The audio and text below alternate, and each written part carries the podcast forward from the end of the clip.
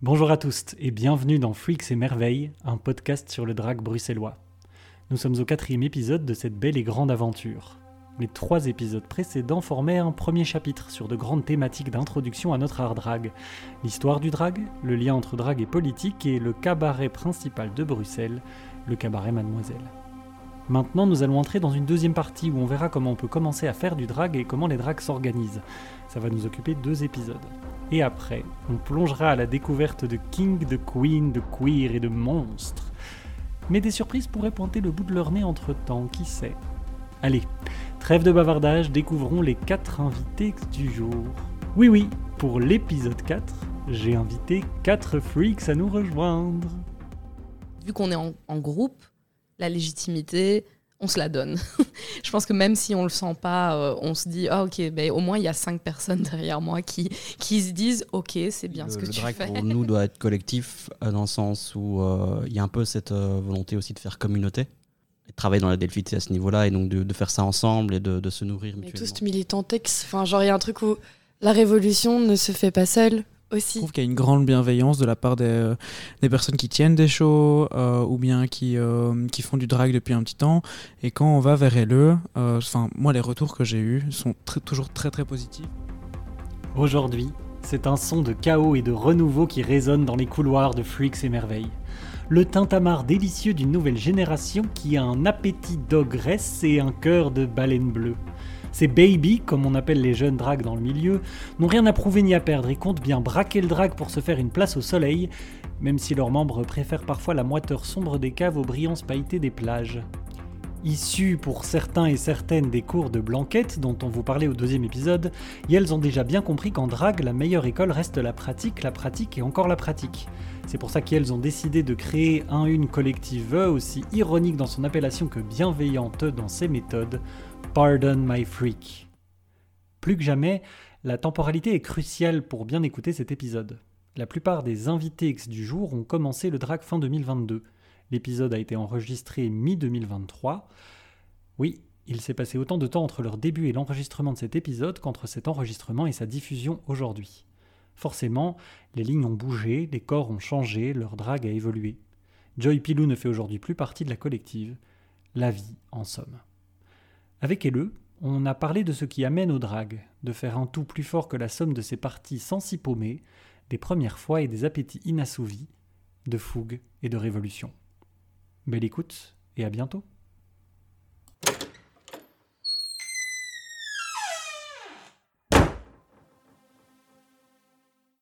Eh bien, bonjour, pardon my freak. Comment allez-vous?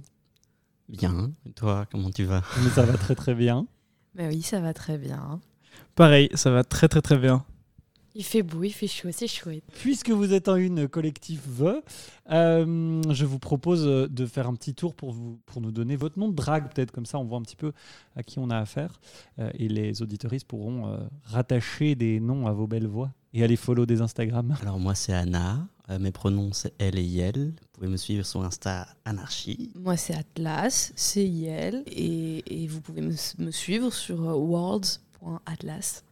Moi c'est Joy Pilou, euh, pronom Al et euh, ben voilà sur Insta c'est Joy Pilou aussi avec un petit underscore entre les deux mots.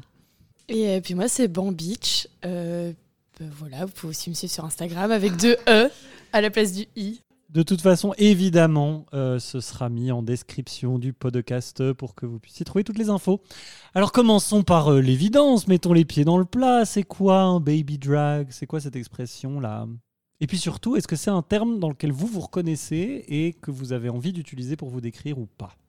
Euh, ben oui, du coup, baby drag, c'est, enfin pour, moi, je, veux bien ce- cette définition euh, parce que euh, c'est, euh, c'est, ça, apporte une bienveillance du côté du public, je trouve, ce qui fait que les, gens sont plus bienveillants avec ce qu'ils voient.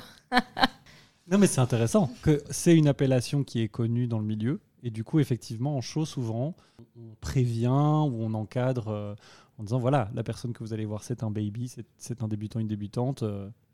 Euh, on vous demande particulièrement, encore plus que d'habitude, de la bienveillance et de l'attention. Bah surtout, euh, je trouve que le mot baby, ça ramène un peu aussi à une espèce de famille, un truc où c'est un peu plus safe, où on peut vraiment se développer, apprendre des choses, enfin rater aussi. C'est pas forcément, enfin si on dit le mot débutant, c'est rabaissant, je trouve, euh, alors que bah, baby, il y a un truc où en fait on a envie de te voir évoluer et on sait qu'il y a une évolution possible. Bah, pour ma part, je suis assez ambivalente par rapport au, au- au- au nom de baby, parce que d'un côté, je le reconnais que c'est indispensable, surtout quand on débute et qu'on est un peu anxieux, d'avoir un peu de, compatissance euh, de la part du public du fait qu'on soit un baby ou une baby.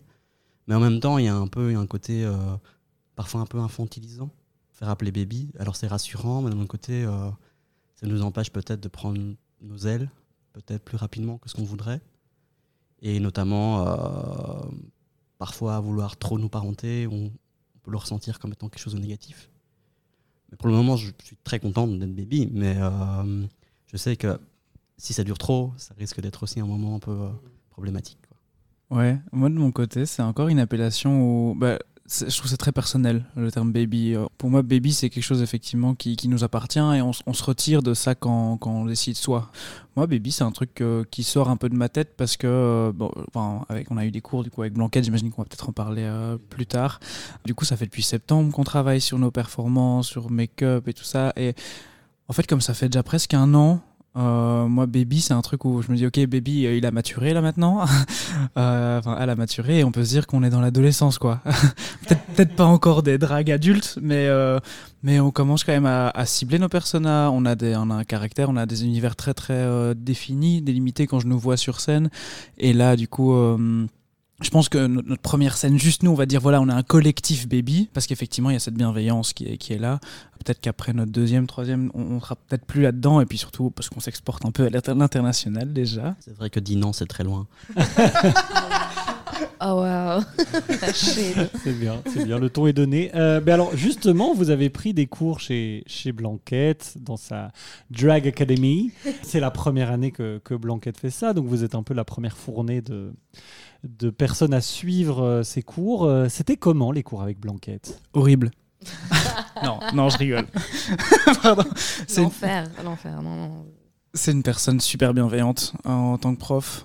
Au, au début, c'était un peu compliqué parce qu'on était beaucoup. Euh, Je pense c'est ça qui, qui- En septembre, vraiment, on s'est retrouvés à des, des ateliers. On était 15 pour créer notre persona. Et donc, euh, l'accompagnement seul pendant deux heures pour 15 personnes, c'était très compliqué. Mais ce qui était amené était quand même fait avec bienveillance, avec professionnalisme. Et donc, franchement, il y avait un accompagnement euh, très, très, très agréable. Et revenir là-bas, ça relançait, ça donnait des idées. Et c'était quand même très exigeant, les demandes qui étaient faites. Et voilà, je pense que bah, Blanquette, au début, ciblait aussi, apprenait à cibler un peu la manière de donner ses ateliers. Et après décembre, ça, je trouve qu'il y, a- un switch après décembre et ça a donné vraiment quelque chose de, de génial parce qu'on passait à des ateliers de 4 heures au lieu de 2 heures et a des plus petits groupes et euh, pour des thématiques bien, bien, bien spécifiques. Et donc, moi, c'est le moment où vraiment j'ai vraiment fort pris mon pied, quoi. Bah, pour ma part, ça a été euh, une très très très bonne expérience et surtout euh, assez inattendue dans le sens où il y a quand même une charge assez lourde sur le, le dos de personnes qui veulent être professeureuses du fait que bah, dans le drag, on n'est pas des personnes typiques dans le sens où on débarque avec nos, nos traumas, avec aussi nos questionnements. Euh, moi, je suis arrivé dans le drag en plein euh, questionnement euh, sur ma non-binarité, sur ma transidentité, dans une grande fragilité. Et je pense pouvoir accueillir des personnes qui ont une fibre artistique naissantes et qui sont très fragiles et pouvoir faire en sorte de les guider correctement pour pas qu'ils explosent en plein vol. Il faut beaucoup, beaucoup de- d'empathie et je pense que Blanquette en, en a beaucoup pour ça justement. Et ça a été vraiment très chouette de, de découvrir ça avec, avec elle. Oui, en plus, euh, à, l'opposé de cours euh, de théâtre ou de musique ou quoi, dans le drag, il y a vraiment une dimension très individuelle. Ben, L'objectif est de trouver une identité euh, esthétique. Atlas, toi, tu as une, une identité vraiment très, euh, ben, très alien. C'est pas le genre de drag qu'on voit le plus souvent. Euh, c'est dans ces cours-là que tu as trouvé cette, euh, cette identité-là ou c'était déjà, euh, déjà là? Ouais, c'était déjà là. Enfin, je veux dire, moi, je fais, je fais de l'art depuis assez longtemps. Du coup, ça vient de. Enfin, le drag, ça arrivé sur ma route. Avec. Enfin, pas avec la Drag Academy, Academy, parce que j'y pensais depuis un moment déjà. Mais ça a pu se concrétiser grâce à la, à la Drag Academy. Et euh, ouais, mon univers, euh, bah, il a toujours été un peu fucked up comme ça. Et du coup, bah, ça, je traîne ça depuis. Et qu'est-ce qui t'a poussé, du coup, toi qui avais déjà une pratique artistique avant, à aller à ces cours de drague et à pas juste faire un peu comme tout le monde, hein, regarder des tutos sur YouTube et puis se lancer dans ton coin? Qu'est-ce qu'est-ce qui t'a poussé à aller vers ces cours-là? Euh, bah, le besoin de de se sentir légitime parce que la performance j'en avais jamais fait autant j'ai fait de l'art j'ai pas fait de la performance et j'étais pas sur scène et je savais pas trop comment m'y prendre et du coup ça a été hyper utile enfin parce que je savais pas comment monter un- une performance ou quoi et ça m'a apporté vraiment tout ça du coup c'est pour ça que que seul je l'aurais pas pas d'office fait comme ça Mhm. J'aurais peut-être été plus euh, Insta Queen. Qui fait jamais de perf, mais qui est là derrière les écrans. Excellent. Et ben, de ton côté, Bam Beach, toi, tu n'as pas suivi les cours à la Drag Academy. Est-ce que c'est une option que tu as envisagée mais que tu n'as pas suivie? Ou est-ce que tu en fait, est-ce que tu étais déjà à chercher ton drag avant que ça ait commencé? Qu'est-ce- Ouais, ça- Comment s'est passé les débuts pour toi? c'est assez compliqué. C'est un peu euh, un beau puzzle de plein de petites choses. J'ai euh, j'ai été, euh, enfin, j'ai fait des, des études euh, comédien euh, avant, euh, enfin, juste en sortant des secondaires, etc. Du coup, moi, c'était clairement l'art d'une certaine manière dans ma vie. Mhm. Et puis, j'ai rencontré Chéri Chapstick. Et en fait, euh, on en a un petit peu discuté. Puis moi, il y avait ce truc au fond de moi qui était un peu une espèce de petit truc qui me disait Hé, mais en fait, euh, ça, il y a un truc qui se réveille chez toi quand t'en parles et quand tu regardes et quand tu t'assistes à des perfs, etc. Mais j'ai toujours un peu tu ce truc-là en me disant non, mais enfin, ça viendra, ça viendra peut-être après. Et au final, euh, genre, on en a de plus en plus parlé avec Chéri. Moi, je lui ai parlé, euh, pour moi, la notion de drague, au début, il y avait beaucoup cette notion de famille, de devoir être initié justement par des gens. Et euh, puis, en fait, elle m'a dit droit dans les yeux, mais en fait, tu prends tes pinceaux de ton côté et puis tu t'amuses, quoi. Enfin, Mhm. si tu as envie de créer ton propre personnage et ton, ta propre identité, te- enfin, go for it. Va dans, enfin, amuse-toi. Et puis du coup, je lui ai envoyé plein de photos de mes premiers make-up euh, et des trucs très laids. Et au final, je me suis rendu compte que bah, avoir des visages humains ne, me correspondait pas du tout, par exemple. Et au fur et à mesure, euh, bah, je me suis rendu compte que ouais, créature, c'est bien, queer, c'est bien, et, et pas queen, quoi. du coup, ouais. Super.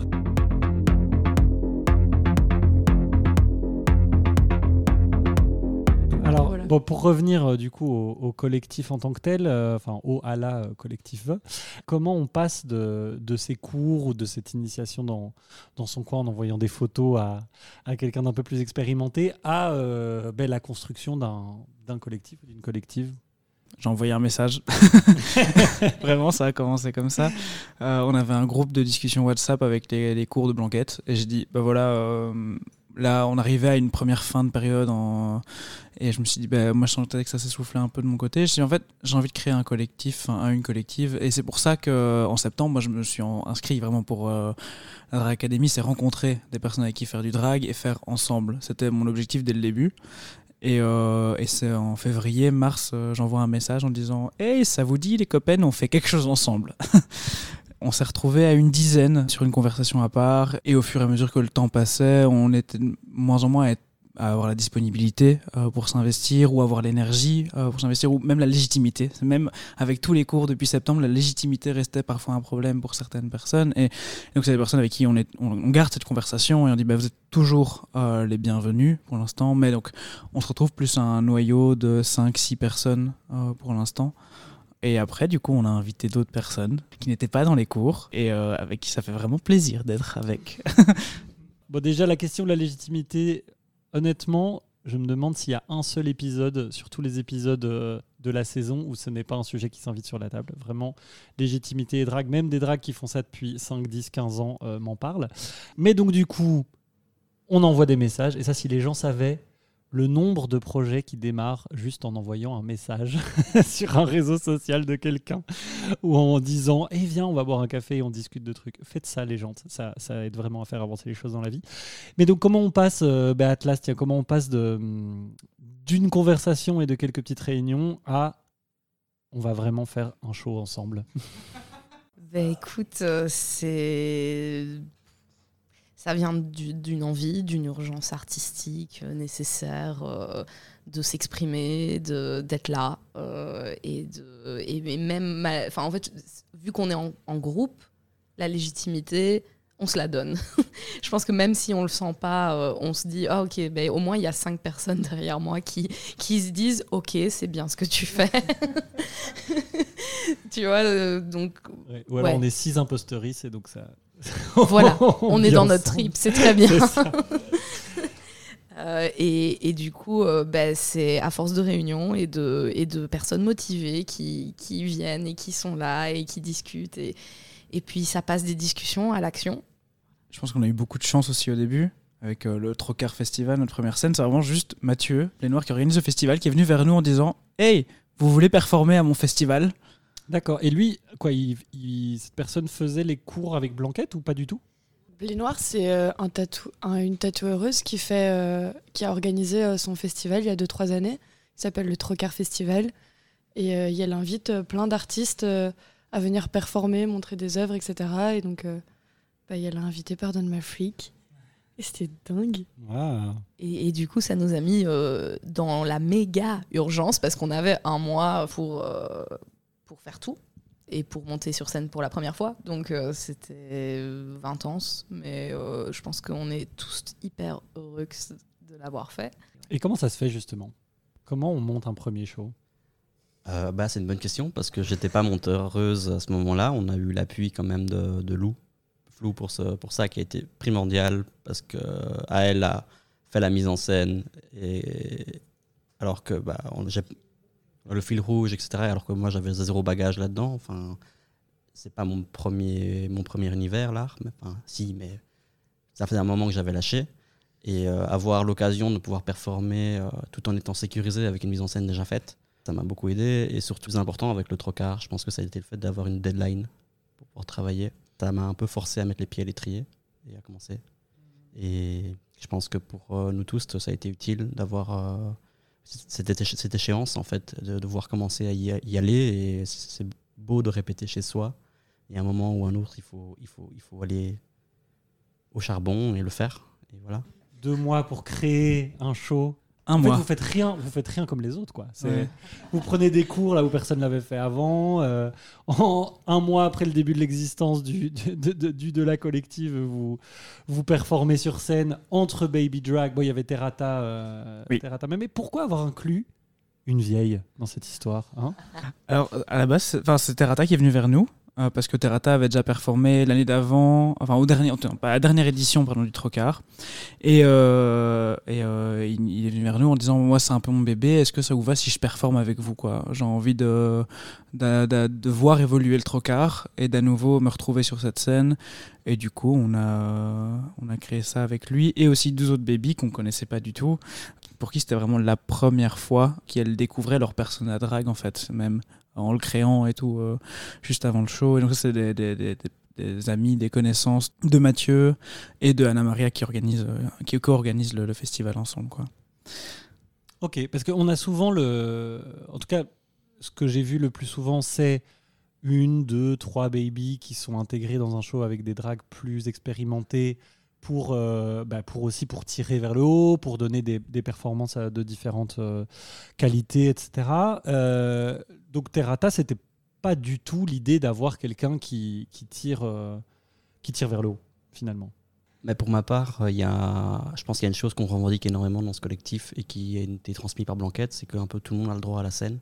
Et que finalement, baby ou pas, la spontanéité d'une performance, par exemple, faite par quelqu'un qui vient de la créer, mais qui donne euh, sa sensibilité, ce que Yael a donné, a donné au public, à offrir au public, est, déjà suffisant pour en fait attendrir les gens et faire quelque chose de chouette, de chouette et que justement, euh, l'expérience est importante pour faire un bon show, mais il n'y a pas que ça. Et que des fois, il faut aussi avoir la, encore la, la- fougue et la, et, la flamme pour euh, faire quelque chose qui touche les gens. Non, mais si, si, si euh, mais aussi, aussi que, que, que genre, euh, enfin, c'est difficile de trouver des shows en tant que drag, enfin, surtout en tant que baby, puisque bah, souvent, comme tu dis, euh, c'est un, deux, trois babies qui sont ajoutés, et, et du coup, bah, on se fait la place. C'est un peu ça l'idée aussi, je pense. Et, euh, et voilà. Juste pour ajouter, c'est effectivement on fait pas les choses comme les autres, mais parce qu'on est des freaks et des freaks vraiment des freaks il y en a pas beaucoup et on fait enfin les freaks ne font jamais les choses comme les autres, je pense. ça peut paraître prétentieux, hein, mais c'est pas du tout l'objectif. c'est juste qu'on on se trouve là avec notre différence et on se dit, en fait, on se retrouve pas dans les queens, on se retrouve pas dans les kings. Et enfin, peut-être pas tout le temps euh, dans, ces univers-là. Et du coup, ben, et des scènes de, freaks, en fait. Moi, je connais que euh, ce que Rosigo fait, en fait. Euh, c'est le bal des monstres, à l'abricot magique. Et il se trouve qu'en en fait, on a contacté Rosigo et que notre lieu de répète, c'est l'abricot magique, en fait. Et donc, les monstres accueillent un peu les monstres. et, et, donc, c'est là qu'on s'est très vite retrouvé en fait, à, à, avoir un lieu. Et on va du coup faire des scènes là. Et, mais voilà, oui, on n'a pas fait les choses comme les autres. Ouais, et euh, il y a aussi, euh, je pense, euh, la notion, genre, on est freak, donc encore plus, autant prendre encore plus notre place et encore plus montrer que on est des baby freaks, mais qu'on est là et que, enfin, genre, on, a, on peut aussi avoir notre place, en fait, même si on a tous, je pense, des, soucis de légitimité à certains moments, à se dire, est-ce que vraiment c'est, je suis à la bonne place, est-ce que je prends pas la place de quelqu'un d'autre, etc. Ok, mais à côté de ça, qu'est-ce que je suis je, suis envieux de voir euh, des freaks sur scène, des, freaks euh, à Drag Race par exemple, des kings, des monarques. Enfin, ouvrons encore plus. La, scène bruxelloise est déjà tellement vaste et tellement ouverte. Genre, euh, allons-y encore plus, quoi. Ça donne, enfin, presque une boulimie d'aller encore plus manger, de découvrir encore plus de nouvelles choses dans, dans l'art drag en fait en général, quoi. Yes, bah oui, oui, le, le drag explose pour le moment. Hein. C'est aussi pour ça que je fais ce podcast, pour essayer de documenter ce, ce moment de l'histoire drag qu'on est en train de vivre, parce que moi je pense vraiment que c'est une période particulière pour le drag bruxellois. Tout comme certains types de drag moins représentés ont, dû créer leurs espaces, c'est légitime de créer les vôtres. On a souvent l'image d'une création euh, dans le drag qui est très individuelle, très personnelle. Est-ce que Pardon My Freak, euh, outre vous créer un espace euh, sur des scènes qui vous correspondent. Euh, est-ce que c'est aussi euh, dans la préparation des shows l'envie de, faire un travail collectif? Oui, le, drag pour nous doit être collectif dans le sens où il y a un peu cette volonté aussi de faire communauté, et de travailler dans la delphité à ce niveau-là et donc de, faire ça ensemble et de, se nourrir mutuellement parce que le faire toute seule, c'est compliqué. Oui, cette nécessité-là, elle est urgente de, se retrouver entre nous et euh, de faire quelque chose entre nous parce que euh, la vie en dehors du monde queer, elle est, elle est, elle est, sale, elle est dure. Et donc, du coup, être ensemble, c'est euh, aussi une bulle de, sécurité et un endroit où on peut respirer, par la création notamment. Et donc, il y a une urgence à ça, quoi. Et, si, si, on revient juste sur notre processus créatif, euh, pour l'instant, on se retrouve beaucoup entre nous, euh, que ce soit pour faire des performances, mais aussi pour faire d'autres choses. Euh, enfin, genre des fripes, regarder des films. Enfin, l'objectif, c'est on se connaît, on est vraiment des copains et on passe du temps ensemble aussi, quoi. Mais pas que, c'est aussi parfois juste, on met des musiques aléatoires et on performe sur scène de manière complètement aléatoire. Et c'est, mais je connais pas bien la chanson. Oui, mais vas-y, ça va aller. Et, et, du coup, après, on y va, seul, à deux, à trois, on fait des folies, et après, en fait, on en fait une perf. Et on a eu 4, 5 idées comme ça. Peut-être qu'un jour, on les reprendra vraiment pour de vrai. Mais pour l'instant, on, on s'est amusé, comme ça, plein de fois, à juste, on va sur scène, on met de la musique et tiens, est-ce que j'ai le feeling? Oui, non, ok, quelqu'un d'autre a le feeling? Oui, ok, bah c'est parti, on te regarde en fait. Et après, mais waouh, qu'est-ce que tu nous fais? Euh, On est impressionné par juste de l'improvisation dragmatique. Et, et, c'est euh, beau. Moi, je trouve que ces moments-là, c'est des moments euh, de beauté pure, surtout dans, une, dans un lieu désaffecté. Enfin, ça, ça a son cachet, quoi. À fond, tu as vraiment le sentiment de ce truc de tu danses dans ta chambre seule, mais avec des personnes et tu le partages, quoi. Donc c'est. Ça fait juste du bien. Et puis il y a aussi euh, ce truc. Euh, on est tous un peu. Euh, enfin, on est tous militantex. Enfin, genre, il y a un truc où la révolution ne se fait pas seule aussi. Et qu'on soit tous ensemble, que justement on, on aille. du coup, les fripes, on appelle ça la chasse. Qu'on aille à la chasse ensemble, etc. C'est des petites choses qui font qu'en fait, bah, ça nous soude encore plus dans, euh, dans notre collectif, dans, dans, plein de choses. Et donc, euh, ouais, une révolution ne se fait pas seule, quoi, aussi.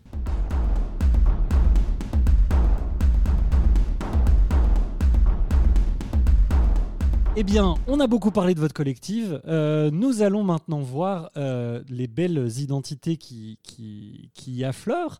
Et pour commencer, assister à un show de Pardon My Freak, ça peut ressembler un petit peu à ça.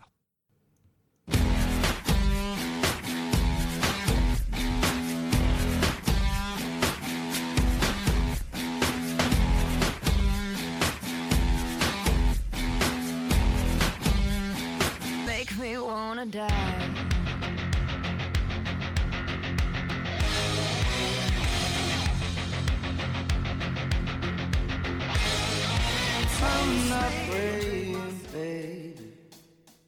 I'm not begging, darling.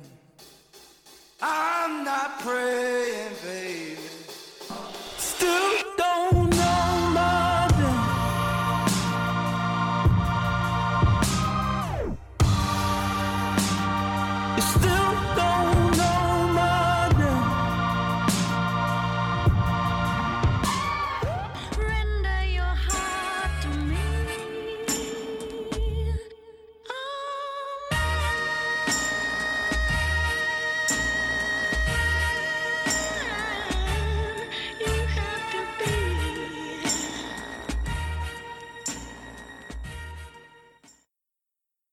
Eh ben ça part dans tous les sens.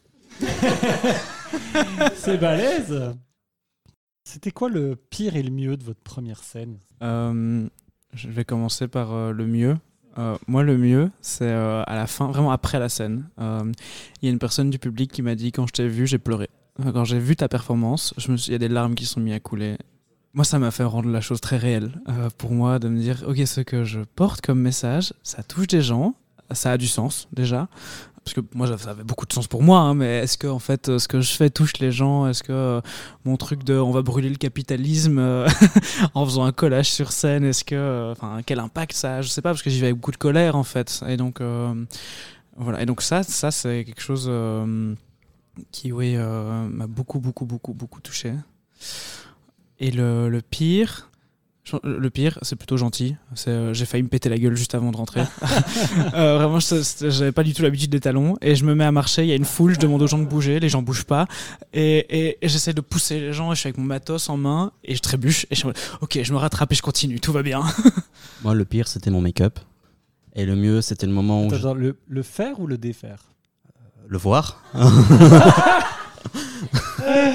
C'est-à-dire? Ah, euh, je l'ai un peu fait à la truelle, mais après ça, j'ai appris de blanquette. Mais euh, Ouch je t'aime, blanquette. Oui. Euh, et le mieux, c'est vraiment la, la- le moment où tu es dans la zone où, en fait, où le public devient un peu une masse informe de gens, où tu vis ta performance à 200%. Tu es à la fois la reine du monde et à la fois tu te sens comme, une, comme un gros caca. Et euh, c'est très ambivalent. euh, j'aime beaucoup ce mot, j'aime beaucoup cette personne. Bref. Et en fait, finalement, oui, c'est ça. C'était un moment incroyable, finalement, où j'étais en transe, quoi. Sentir en fait qu'on arrête de réfléchir et que tout se passe dans le corps. Euh, c'est un moment assez euh, plein d'émotions et plein de plein d'hormones. Et euh, c'est un petit shoot, un petit fixe. euh, ça fait toujours du bien, quoi. Ouais, c'est clair. Euh, mo- moi, c'était enfin un blackout total. Je, je me souviens pas vraiment de ce qui s'est passé sur scène. Meilleur moment, euh, il y a un tout petit enfant qui me voit, mais vraiment tout petit, et qui demande à sa maman c'est quoi ça? Et voilà, j'ai bien aimé. J'adore cette réponse. Euh, et, et sinon, enfin, il n'y a pas beaucoup de, de bas. Franchement, euh, c'était que du kiff. Vraiment, genre juste. euh, ok, il y avait le stress toute la semaine avant, c'était l'enfer. Mais euh, le jour même, le, le moment de la perf et les perfs, elles se sont bien passées. Et j'ai pris mon pied et c'était trop bien. Et j'avais l'impression d'être enfin qui je suis. Enfin, je, ouais. Euh, le pire de ma première perf, je pense que c'est vraiment quand je crois que j'ai failli pas monter sur scène tellement mon sentiment d'illégitimité était fort et que à ça il y avait une crise d'endométriose qui venait en plus et que en fait du coup tu te sens juste incapable de rien et que du coup le plus beau moment vient juste après quand en fait tu tournes la tête que tu vois tous les adelphes qui te regardent en mode ça va aller qui font des petits cœurs avec leurs doigts et que tu te dis bon en fait euh, go et que tu montes sur scène et que tu as le public qui d'un coup se dit Ok, donne-nous, on écoute et on est là pour toi. Ça, c'est trop agréable. Enfin, tu te sens presque intouchable en fait à ce moment-là. Mais ouais, voilà, c'est euh, le soutien du public, je pense, euh, direct quand tu montes sur scène et que tu les vois qui sont calmes et juste avec des grands yeux qui te regardent en mode Donne-nous tout. C'est. Ouais. Petite question, euh, votre rapport à RuPaul Drag Race, c'est quoi? Sérieusement ou. Euh. mais, pour- non, mais, mais- mais vraiment parce que de- souvent en fait j'ai demandé aux, performeurs et performeuses, enfin aux drags qui sont passés, quel était leur premier moment drag. Ça, je pense qu'on en parle beaucoup et donc Moi, j'ai plutôt envie de vous dire, par rapport à ce référent qui, est euh, considéré en tout cas comme une référence assez ultime du drag pour les masses et même dans le milieu du, du drag et pour beaucoup de drag, vous, quel est, vous qui vous revendiquez comme, comme punk, qui vous revendiquez comme queer, qui vous revendiquez comme n'étant pas représenté sur les scènes drag, c'est quoi votre rapport à RuPaul Drag Race? Bah, très fermé, quoi. Enfin, c'est, ça a été nécessaire. Je pense que ça l'est encore euh, à, un, à un certain degré. Mais je pense que le nécessaire, en fait, doit évoluer comme, tout, euh, comme toute chose. Euh, ben, moi, j'aime j'aime bien. Mais je veux dire, oui, c'est c'est une compétition. C'est un truc spécifique. C'est pas euh, tout le drag. Ça représente pas tout le drag. C'est vraiment un style. Enfin, je vais, je vais citer, il y a Dragula qui est vraiment super cool et là pour les freaks. Enfin, et, et à chaque fois, ben, dans, dans, dans ce format-là, elles expliquent toujours avant de juger qu'on juge pas votre drag, on juge votre, votre performance dans cette compétition par rapport au challenge qu'on vous a demandé. Et je pense que ça, c'est ce que le public a- a- arrive pas à, à faire la différence. Euh, parce que c'est du mainstream. Mais voilà, le truc du mainstream, c'est que ça craint, mais c'est nécessaire. Et genre, c'est cool que ça rentre dans le mainstream d'une manière ou d'une autre. Après, le fric, ce sera jamais mainstream. Voilà. Mais euh, voilà, ça a été nécessaire, mais il faut ouvrir les trucs. Et je pense que même dans RuPaul, ça s'ouvre un petit peu. Genre, tout petit peu, quoi. Bah, pour ma part, ça a été important. Dra euh, RuPaul Drag Race, j'avais déjà T'en as vu, t'en as vu avant de commencer le drag? Ah oui, euh, moi ma première perf que j'ai vue c'était au Cabaret Mademoiselle il y a longtemps, c'était Alexei, ça m'avait retourné. Et quand j'ai re- regardé plus tard de nouveau RuPaul Drag Race, ça m'a euh, ça m'a re- remis dedans en fait. Euh, J'avais un peu décroché, ça me fait surtout rendre compte qu'il y a énormément de produits culturels que je consomme qui peuvent être considérés comme du drag, notamment des groupes de musique qui performent en drag et que je n'avais pas vu parce que euh, elles sont straight washées ces personnes en permanence.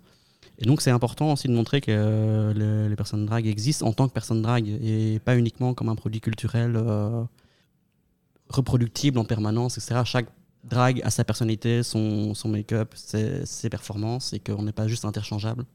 Donc ça c'était important. Après avec le recul, il y a des choses moins bien, notamment en termes de, manque de représentation trans dans, dans RuPaul Drag Race, euh, et aussi de personnes non blanches. Après, on va pas parler du, jury euh, de Drag Race Belgique, hein, on va éviter de faire des, polémiques ici. Mais euh, il y a des personnages, euh, des personnages qui, par exemple, qui moi m'ont complètement inspiré dans la manière dont je fais du drag actuellement. Gottmik, par exemple, a été une découverte importante pour moi. Moi, j'ai un souci avec ce à quoi ressemble pour l'instant Drag Race.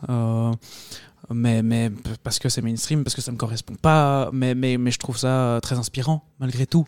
Euh, voir ces artistes euh, sur scène, euh, ce qu'elles donnent, ce qu'elles montrent. Voilà, moi, un autre truc que j'aime pas, c'est la compétition. Pour moi, le drag, c'est pas ça. Pour moi, le drag, c'est de la collaboration, c'est du travail ensemble.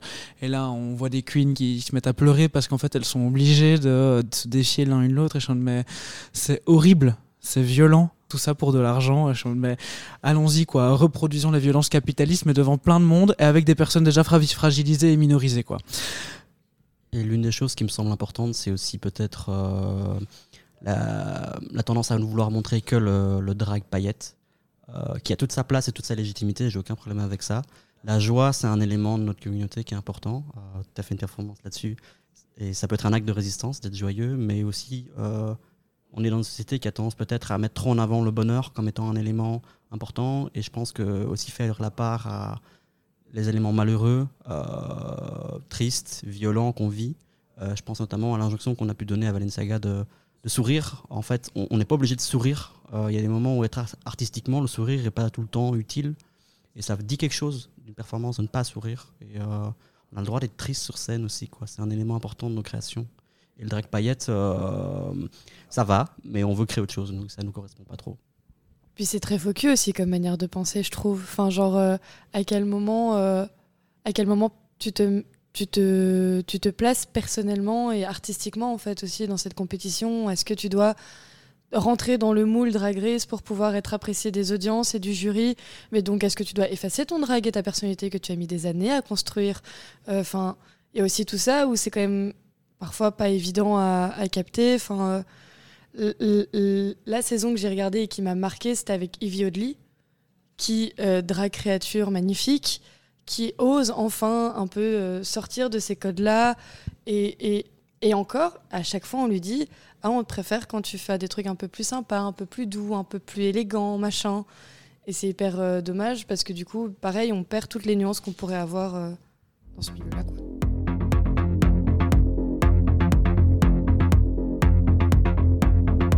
Ben, vous, au contraire, vous rassemblez des, identités euh, très diverses. Alors, de ce que j'ai compris, euh, vous avez pas mal trouvé vos personnages avec, euh, avec Blanquette, en tout cas pour vous trois qui avez suivi les, les cours de la Drag Academy. Mais comment, comment on trouve son identité et comment on cultive son identité individuelle en faisant partie d'un collectif ou d'une collective aux identités aussi variées?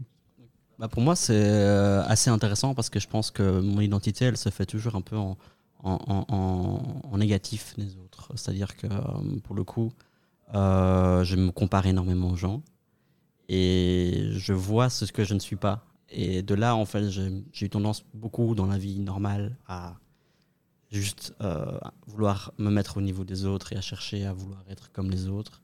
Et en fait, là, j'ai trouvé un espace où je peux tout simplement, en fait, me construire là-dessus en disant ok je suis pas comme ça moi je suis comme ça. Et c'est très bien c'est très cool et, euh, et c'est comme ça que j'avance etc Euh, Anna c'est euh, ça va jamais être des énormes outfits ou euh, quoi que ce soit mais ce sera euh, la spontanéité d'un une ado qui qui, qui, qui, qui, est dans sa chambre et qui écoute à, fond une musique et qui est très brute de décoffrage et c'est parfait. Je pense qu'il en faut pour tout le monde.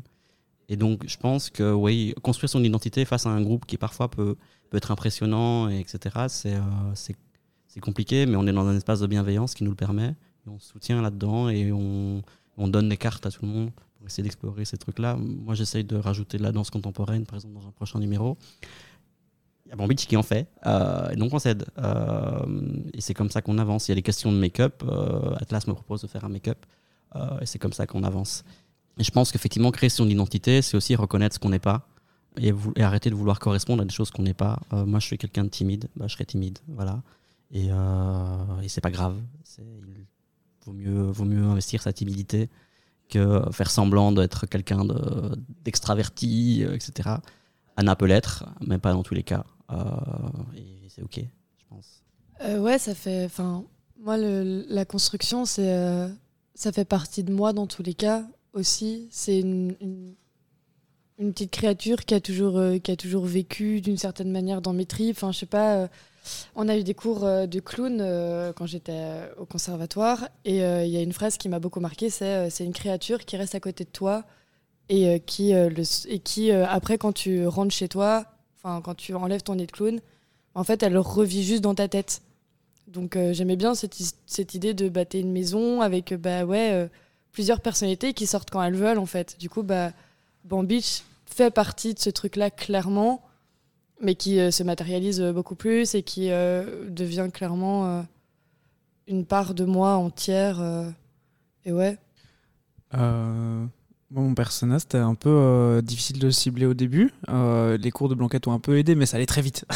et du coup, j'étais en mode, ok, il faut que j'arrive à créer. Et puis, ça s'est beaucoup créé en fait en miroir de ce que les gens renvoyaient de moi. Euh, je me suis rendu compte que les gens voyaient de mon personnage des choses que moi, je ne voyais pas, et du coup, qui, qui me nourrissaient dans, dans ce que aussi je voulais créer et tout ça.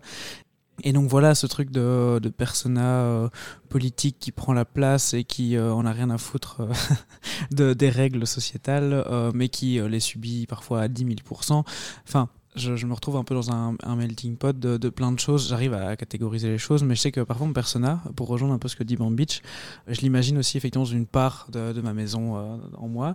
Mais du coup, parfois, je me l'approprie aux rues aussi. Et je me dis, ok, là, je sais que j'ai besoin d'être Joy Pilou dans la rue, là, maintenant. là, maintenant, je me sens pas bien. Je vais prendre Joy Pilou et bah, je défonce tout le monde. et c'est un truc où, bah, la, nuit. La nuit, je suis Joy Pilou. Euh, genre, vraiment, vous me faites pas chier.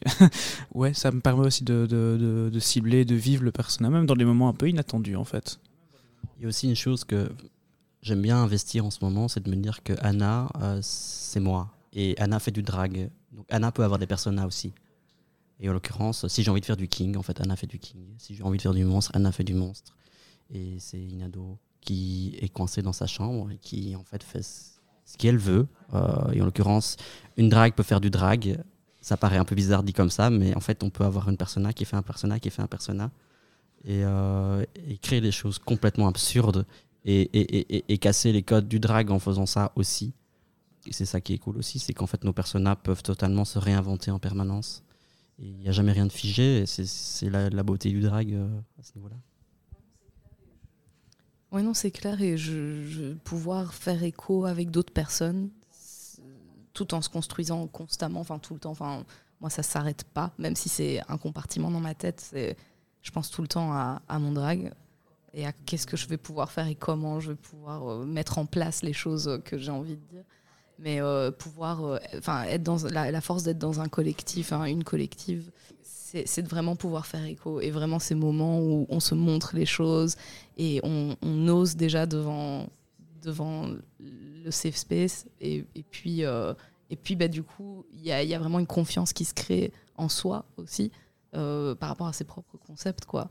Même si c'est difficile à maintenir, même si c'est difficile de travailler en groupe, je pense que c'est c'est quelque chose de super euh, enrichissant, vraiment. Et aussi par rapport à mon personnage, moi je sais que ce que je fais comme travail, c'est plus sur les émotions. Je sais que je me dis, genre, une performance, c'est une émotion que je vais travailler. Et donc, pour l'instant, j'ai la tristesse, j'ai la colère, mais euh, là, je, suis en train de créer, j'essaye de créer un truc sur la joie. Et un autre, je sais pas si c'est vraiment une émotion, mais c'est plus une, ambiance, c'est la sensualité. Euh, et donc, et puis, on a, oui, nous, on va avoir le ridicule. Et, donc, euh, moi, je sais que du coup, je me mets une ambiance pour créer, et ça, ça nourrit mon persona. Euh, donc voilà, ça vient aussi de mon, boulot, de mes études, où je suis EduxP, et donc euh, EduxP, je travaille, j'accompagne les gens, et les émotions, c'est une part vachement importante de mon travail. quoi. Bah, ce, qui a été super important, moi, c'est mon prénom aussi. Euh, de, savoir comment on, on va m'appeler, comment je vais m'identifier. Enfin, le prénom, pour moi, c'est super important. Et euh, du coup, euh, et aussi, du coup, mon passé, enfin, genre euh, tout ce que j'ai pu vivre, ce, qui, ce, que, ce dont j'ai besoin actuellement, ce dont j'avais besoin, comment j'ai envie de me construire. Et du coup, tout ça, ça, ça fait partie aussi de ma construction de personnage. ce que j'ai envie de voir sur scène, ce dont j'ai besoin sur scène, ce dont j'ai besoin en tant que spectatrice. Enfin, c'est important que je puisse moi aussi cacher ce genre de, cocher ce genre de petites cases pour pouvoir être plus à l'aise avec la construction de mon persona, quoi. Alors, euh, euh, dernière question un peu individuelle, euh, très rapidement. Quel est le, dragon que vous avez tué? Quelle est l'idée reçue que vous avez déjà éventrée la désillusion que vous avez déjà eue entre le moment où vous regardiez des drags les- des étoiles dans les yeux et le moment où vous regardez vous-même dans le miroir juste après avoir fait votre performance? Moi, je pense que la première désillusion que j'ai pu avoir, c'était le fait que ça aille vite. Et euh, en fait, ça prend un temps incroyable de le faire. Et moi, je voulais vraiment tout faire très rapidement. Et en fait, je prenais pas mon plaisir à prendre mon temps. Euh, il a fallu vraiment que des personnes sur mon chemin me disent slow down, c'est ok de faire ça. La création, ça prend du temps. Laisse-toi le temps et ça ira. Et surtout, euh, te compare pas, arrête. Essaye de faire les choses à ton rythme. Et euh, tu vas shine quand tu vas commencer à lâcher prise. C'est mon gros problème, c'est que je suis toujours dans ma tête et jamais peu dans mon corps. Et là, ça commence à venir. Et souvent, mes perfs pour lesquels j'ai j'ai plus apprécié, c'est celles où j'ai lâché prise. Où j'ai appris à, ok, ça va prendre du temps, c'est pas grave, j'essaie pas de faire des trucs techniques, je m'amuse. Et euh, c'est c'est là où ça s'est le mieux passé. Bah déjà les vols, Mhm. Oui, donc au moment d'enregistrer le, le podcast, tu t'es fait voler il y a, Ouais. euh, il y a quelques jours. il y a euh, une semaine et demie. Je compte encore les jours. Ta valise contenant en gros tout. Tout. Mais en fait, c'est, euh, c'est, ça va au-delà du vol et de- du, du mien. C'est qu'en fait, j'ai, euh, j'ai reçu tellement de messages qui me disent qu'en ce moment, on vole, qu'en ce moment, c'est malveillant et qu'en ce moment, il faut vraiment se rattacher, se rattacher entre nous.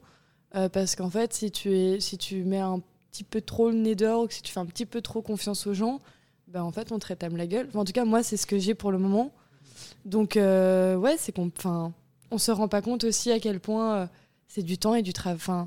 C'est précieux que, ok, c'est qu'une petite valise, que, ok, c'était souvent des fringues que j'avais trouvées en fripe, etc. Mais c'est la construction qu'il y a derrière, c'est le, le, le- l'affection avec laquelle tu vas replier ton vêtement, euh, où tu vas dire, ah, j'ai bien transpiré pendant cette perf, euh, hihi, ça en valait le coup. C'est con, mais ça, en- enfin, ça fait partie de tout ça et je pense qu'on se rend.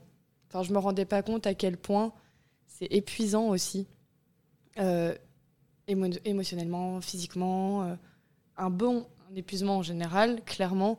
Mais parfois, par exemple, quand tu fais un week-end de drague, que tu rentres chez toi et que tu es, seul avec tes chats, tu fais, oh punaise, je suis seule, quoi.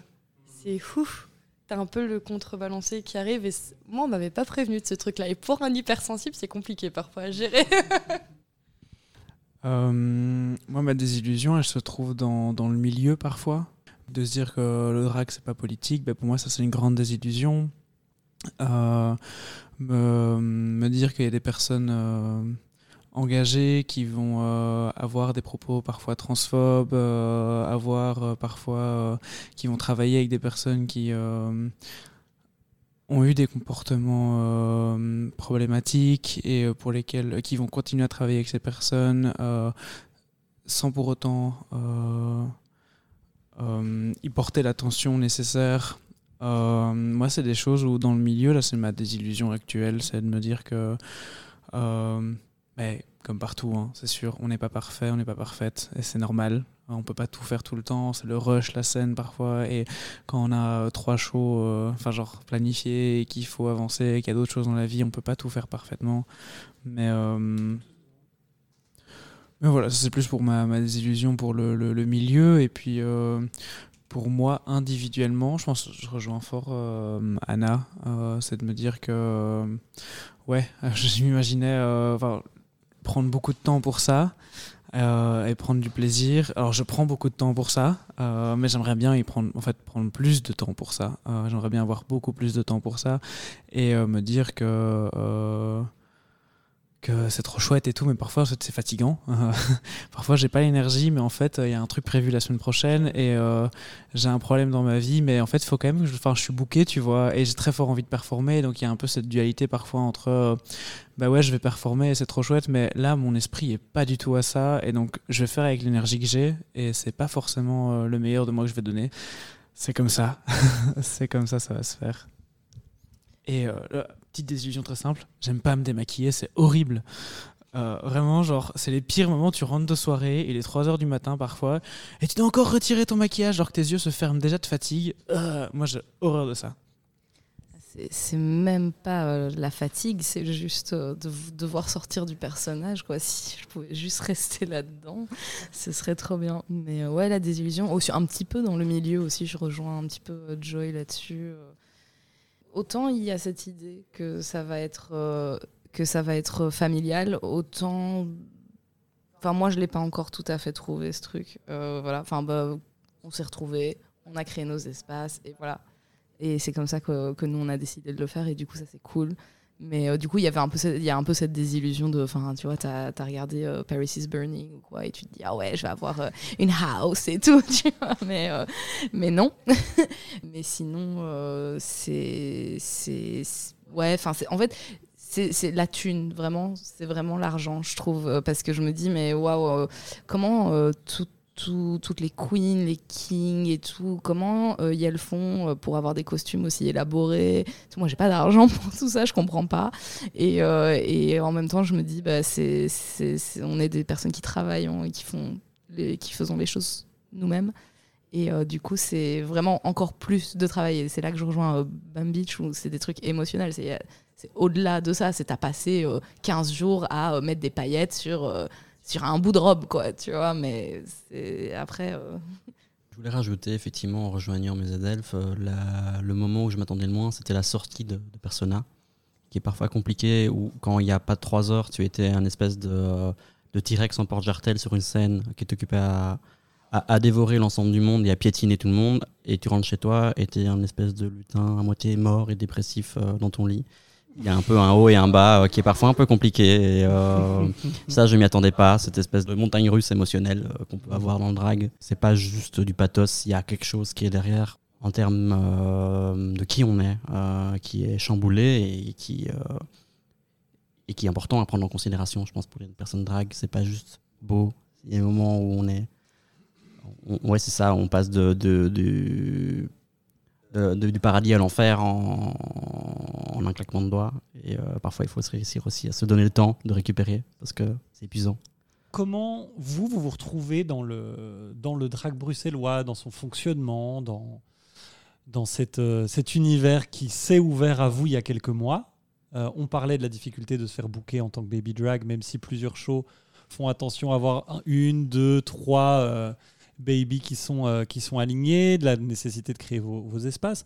Vous avez parlé aussi de ce, ce- cette espèce de volonté de trouver une famille ou de trouver une communauté qui est peut-être pas forcément là. Pour le moment, comment vous, comment vous atterrissez dans, ce, dans cet univers-ci?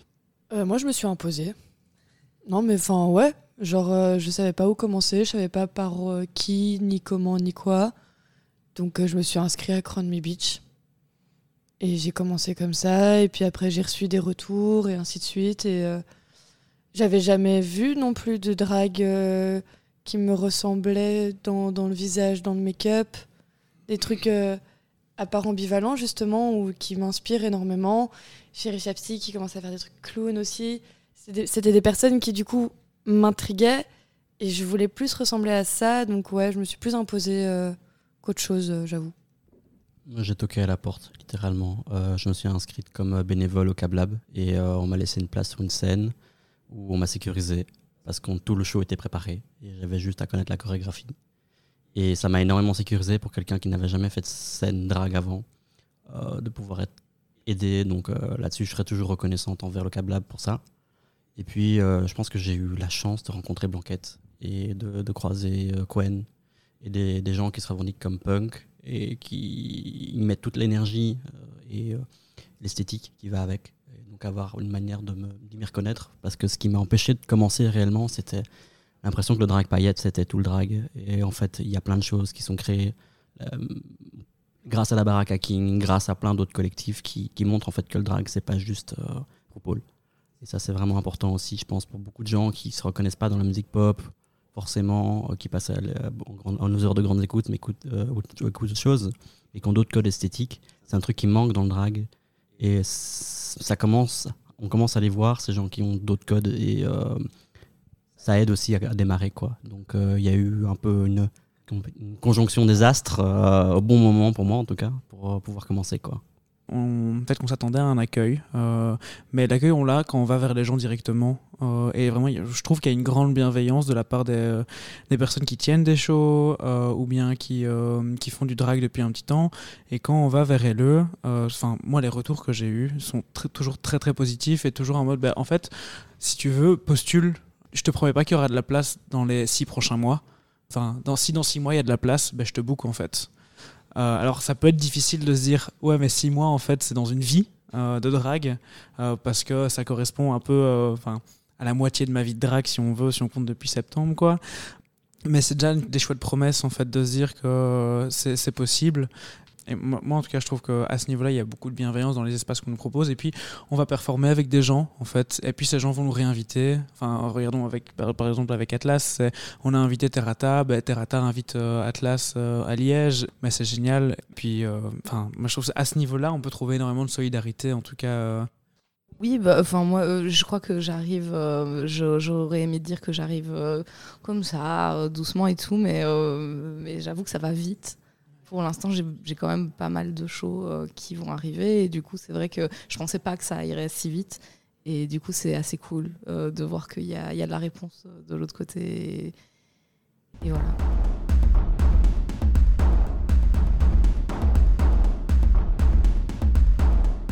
Avant de se quitter, je vous propose rapidement les questions, les questions euh, rituelles que je pose à, à tous mes invités. Est-ce que le drag va changer le monde? Il va pas le changer, mais il va l'embellir. Il va pas le changer, mais il va le détruire. Oui. Peut-être. C'est peut-être un peu tôt pour vous le demander, mais cha- chacun, si vous pouviez vous inventer un nouveau drag de zéro, ce serait qui Ce serait quoi? Moi, je le fais tous les, tous les jours, mais euh, ce serait un, un drag dinosaure. Ah, moi, j'en ai plein. Euh, Il y, a, y, a, y a du, du, hyper euh, pop, glitter. euh. Ah ouais, le drag euh, paillette. D'office, ça me, ça me ferait. Enfin, ce serait hyper drôle à faire, je trouve. La drag king, euh, juste euh, explorer tout, ce serait hyper cool. J'ai pas envie de, de, me, de, me limiter, mais je me peut-être que Atlas peut faire tout. Euh, moi aussi, je pense que ça va être vraiment dans, dans l'ouverture. Je pense que faire du Queen, c'est vraiment un truc, mais avec beaucoup d'autodérision. C'est un, truc qui, qui m'amuserait bien, ou de manière très sérieuse aussi, en vrai. du drag, euh, mais humain, genre sans make-up. Euh, moi, j'avais euh, j'avais déjà deux personnages. J'avais Bambitch, du coup, que j'ai gardé. Et il y avait euh, Pet Shop, euh, shop de bière, qui est euh, l'alter ego un peu de Bambitch, euh, qui est euh, une espèce de personnage très euh, prude, machin, mais qui adore la bière et qui essaye de. qui a un énorme bide à bière. Et qui, euh, en fait, euh, excuse toutes ses maladresses, je mets des grosses guillemets, pour en fait dire euh, tout ce qu'il pense euh, vraiment, quoi. Donc, euh, un peu l'homme cis qu'on connaît tous quand il boit trop, quoi. Je me disais bien que ça ressemblait à mon oncle. ouais, c'est ça, c'est clairement ça. Alors, Shaken, euh, est-ce que vous avez un prochain numéro dans les tuyaux ou pas trop? Bah, du coup, avec Bambitch, on a, on a une scène, euh, enfin un numéro concret, où on est euh, deux. Je peux expliquer? Ok, euh, tu complètes. Hein. On est deux personnages politiques un peu genre Macron et Marine Le Pen. Et on est ridicule sur scène, on s'engueule euh, et, euh, la- et on, va, euh, on va se passer nos idées et on va genre ne pas s'écouter mais quand même dire oui je suis d'accord avec toi. Et, Enfin un truc euh, qui prend Un place. super débat politique euh, télévisé, quoi. Euh, oui, oui, oui. J'ai j'ai genre deux, deux perfs qui, qui. Enfin, une qui est vraiment euh, plus ou moins prête et une autre qui arrive. euh, du coup, euh, du coup deux, deux perfs. Mais après, euh, la playlist, elle est longue. euh, les- le- la petite note euh, perf Atlas, euh, elle est longue aussi. Donc, euh, ouais, il y a, il y a des trucs qui, qui vont arriver. Faut, mais je me laisse le temps. euh, voilà. Là, J'ai une demi-douzaine de numéros, mais euh, j'en ai deux qui vont être présentés prochainement. Euh, un sur euh, Les bourgeois de Jacques Brel. Ça va être très rigolo de tourner en dérision hein, ce, ce- ce gros, ce gros homophobe de Jacques Brel. Et euh, une deuxième un peu plus euh, forestière, on va dire ça comme ça, pour garder le... Un peu de mystère. On pourra peut-être venir voir le 21 juillet. Enfin, qu'on aura vu le 21 juillet, du coup. euh, ça se fait bien. Et puis bon, là, je pense que la, la réponse est toute trouvée, en tout cas pour le- la collective, mais pour euh, chacun d'entre vous, plutôt freak ou plutôt merveille? Freak aux merveilles. Merveilleusement fric. Moi je vais dans le classique, Freaks tout simplement. Freaks. Très bien. Eh bien, écoutez, merci beaucoup, Pardon My Freak, d'être passé, d'être passé dans le podcast. Merci à toi. Merci à toi. Merci. Mais je vous souhaite, euh, je vous souhaite beaucoup de belles choses. Je vous souhaite un, un- un beau voyage euh, à ce collectif, une longue vie à, à cette collective euh, qui, a, qui, qui- qui a déjà beaucoup de choses pour elle. Et puis, euh, à très bientôt, j'espère. Oui, à tout Longue vite. vie à toi aussi. À bientôt. Ah, pardon. À bientôt.